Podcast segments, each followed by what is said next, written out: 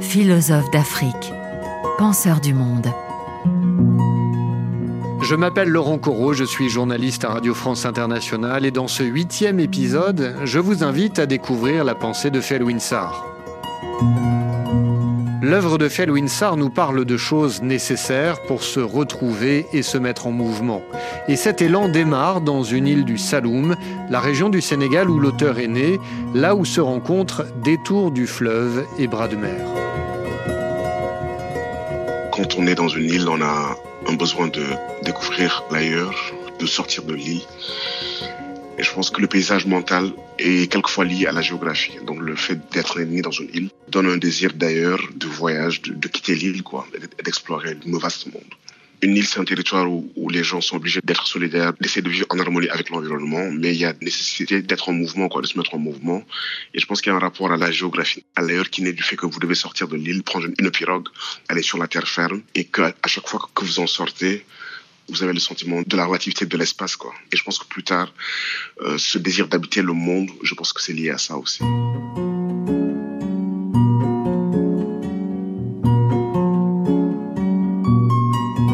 Le parcours de Felwinsar dit sa volonté d'habiter pleinement ce monde. Économiste, philosophe, auteur de romans, lecteur d'une bibliothèque elle-même éclectique. Il y a René Char dont je suis un grand disciple, et Pascal Quignard. C'est deux de mes auteurs, je dirais, préférés et fétiches. Je reviens fréquemment à leur œuvre. Il y a les mystiques que je lis beaucoup, Oudin Rumi, mais aussi des gens comme euh, Maître Eckhart. Et puis il y a la poésie de Aimé Césaire qui est importante. Il y a Fanon qui est aussi important. Il y a Herman S dont j'aime la littérature spirituelle. J'aime aussi le japonais Mishima. Et du coup, ce que je trouve important là, c'est qu'il y a des affinités électives qui transcendent votre condition sociale, votre vernis culturel. Et on peut raisonner avec des auteurs qui ne sont pas du tout de son milieu culturel, mais qui vous touchent à un étage de votre être, quoi, et avec qui vous vous sentez en grande complicité. Est-ce qu'il y a un fil qui relie les différents auteurs qui sont dans votre cercle, justement, de lecture? Oui, oui, je pense que tous, ils cherchent à élargir des horizons. Ils sont tous en quête d'une liberté intérieure et d'une liberté même, je dirais, absolue. Et ils cherchent tous à transcender des limites, qu'elles soient culturelles, sociales, physiques, géographiques. L'œuvre théorique de Felwinsar est marquée par un texte, Afrotopia, publié en 2016. L'Afrotopia, explique-t-il, c'est une utopie active qui se donne pour tâche de débusquer dans le réel africain les vastes espaces du possible et les féconder. De nos défis, c'est de construire ou de renouer avec une conscience utopique lorsque le réel sur lequel on s'agit ne nous satisfait pas. La première des réponses, c'est d'imaginer par la puissance de la pensée créatrice un autre lieu, un atopos, une utopie, un lieu qui n'existe pas encore. Mais ça ne veut pas dire que ce lieu, du fait qu'il n'existe pas, est un lieu chimérique. C'est un lieu que l'on peut faire advenir dans le temps de sa propre histoire. Mais d'abord, il faut le penser, le concevoir, ensuite agir dans le temps présent pour le faire advenir cette puissance créatrice-là, elle est fondamentale pour répondre à nos défis, quoi, qui sont pluriels, on les connaît, quoi, économiques, sociétaux, sécuritaires et politiques. Et ça, on ne peut pas le, déléguer à d'autres, on ne peut pas demander à d'autres d'imaginer à notre place les lieux où nous voulons être, quoi. Et ce travail-là, pour moi, c'est une utopie active. Elle n'est pas juste une chimère dans laquelle on se réfugie, elle est une puissance qui transforme le réel. Selon Felwinsar, l'Afrique fait face au défi de la reconquête de l'estime de soi. Il faut rebâtir une estime de soi, il faut reconstruire des infrastructures psychiques parce que quand même ce qu'il faut noter sans tomber dans la contrition et sans tomber dans la, dans la victimisation, c'est que le fait colonial les traites ont laissé des traces dans la psyché et que le fait a pu durer parce qu'il y a eu un travail systématique aussi d'épistémicide, de dénigrement de nos valeurs, de notre rapport au monde, de nos civilisations, de, nos langues. Il faut aussi prendre le temps de reconstruire une estime de soi pour faire face à ces défis. À l'instant, vous utilisiez un, un mot neuf, épistémicide. Qu'est-ce que c'est qu'un épistémicide? C'est lorsqu'on arrive quelque part et qu'on dénigre les savoirs des communautés en disant vos savoirs ne valent rien, qu'on les élimine, qu'on les fait disparaître, qu'on ne leur permet pas de se renouveler et qu'on les change par d'autres types de savoirs et qu'on estime que tout ce que les communautés ont produit comme savoir-faire, savoir-être ne valent rien. Donc on, donc on tue, on tue les épistémés, on tue les formes de savoir qui existaient et puis on les remplace par d'autres. Et quand cette communauté recourt sa souveraineté, le seul espace de savoir qu'elle a, c'est celui qui lui a été transmis, mais en creux, on a considéré que ce qu'il avait lui produit dans le long terme n'a aucune valeur. Et comment est-ce qu'on peut réparer ces épistémicides quand ils se sont produits? En faisant un réinvestissement dans ce que j'appelle une écologie des savoirs. C'est actuellement mon projet de recherche à l'université. J'explore les savoirs qui sont dans, les textes oraux, dans les, oralités africaines. J'explore les savoirs qui sont dans les corps, dans la production matérielle des sociétés africaines. J'explore même des savoirs dits scientifiques, des savoirs thérapeutiques. Mon travail, c'est de tenter de les réhabiliter, de les ramener dans un espace réflexif où on les réinvestit, parce qu'en les, réinvestissant, on les enrichit, on les fait grandir. Et de toute manière, toutes les sociétés humaines pour qu'elles durent dans le temps, ont eu besoin de transmettre des savoirs, un capital culturel, pour répondre à leurs défis. Donc aucune société n'existe si elle ne produit pas de savoir dans le temps long. Penser de nouvelles utopies et reconquérir l'estime de soi passe par la création de nouveaux modèles économiques. Car selon Felwinsar, le modèle du développement a fait la preuve de ses limites cette modalité de réponse à des besoins donnés dans un contexte historique précis, contexte économique précis, on ne peut pas la répliquer dans tout le monde, en tout temps et en tout lieu, en considérant que c'est la seule réponse.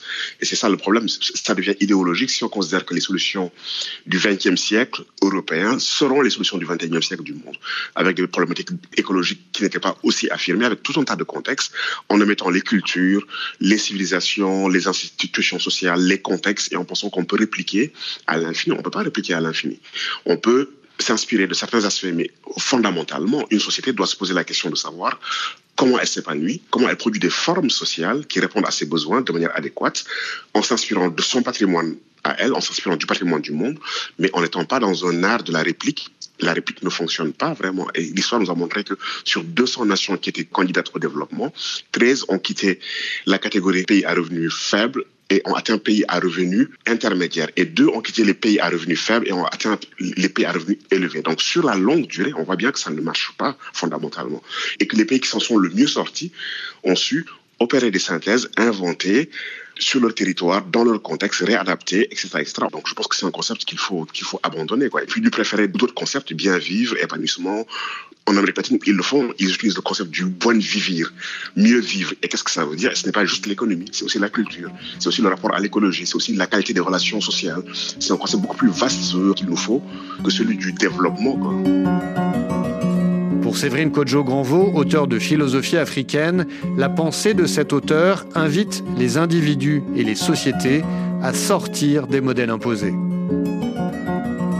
Je crois que Felwinsar, c'est quelqu'un qui cherche à penser comment un individu peut s'épanouir, peut se façonner lui-même, comment est-ce qu'il peut être à l'écoute de ce qu'il veut être, de ce qu'il est, et comment est-ce qu'il peut déployer, on va dire, ses heureuses potentialités. Et cette réflexion-là, il le porte pour les individus, mais aussi pour les sociétés. Comment est-ce que les sociétés peuvent devenir elles-mêmes, être libres de choisir le modèle auquel elles se réfèrent, être libres de choisir comment est-ce qu'elles envisagent leur destinée et par quels moyens elles vont y arriver.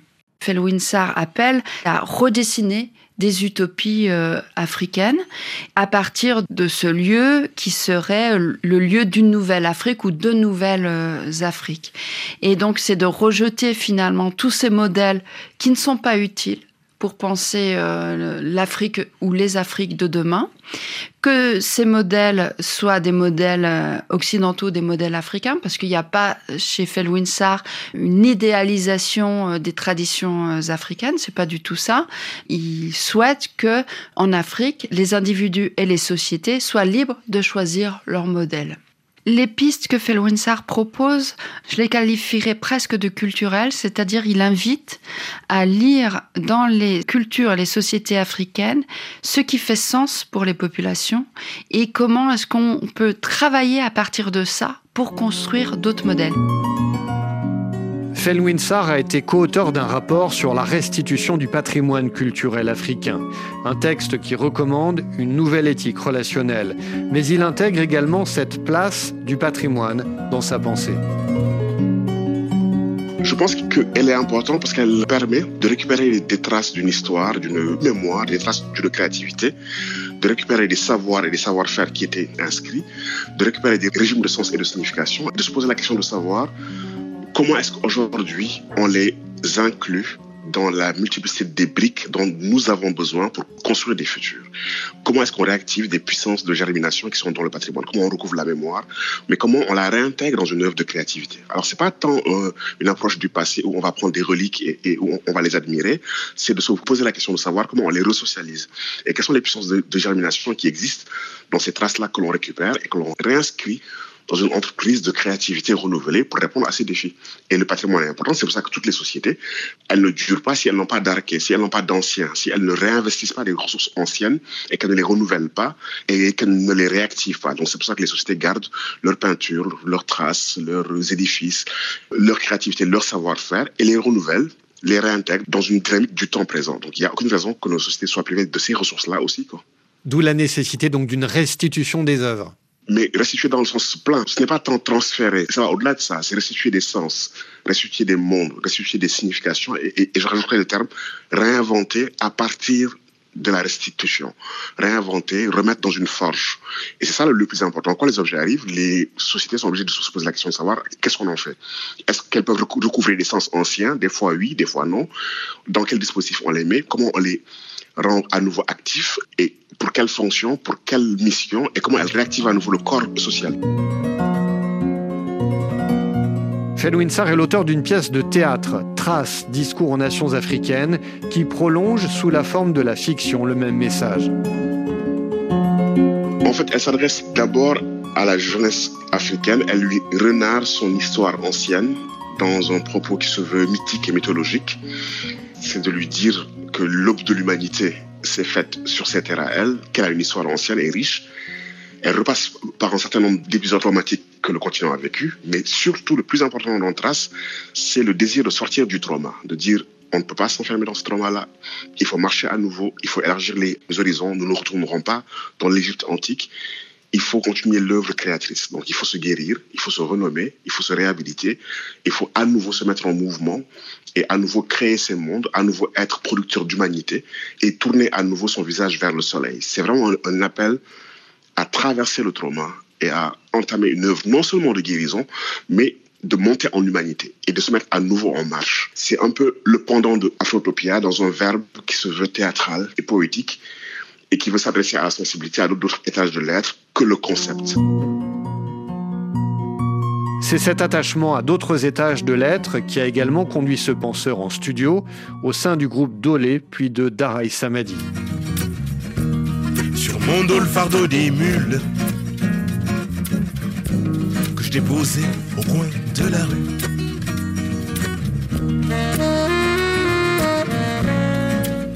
C'est un espace de transmission important qui parle à un autre étage de l'être, qui s'adresse directement à la sensibilité sans la médiation d'un savoir, d'un langage, d'une langue. C'est-à-dire que la vibration musicale, en principe, elle vous touche et elle opère en vous.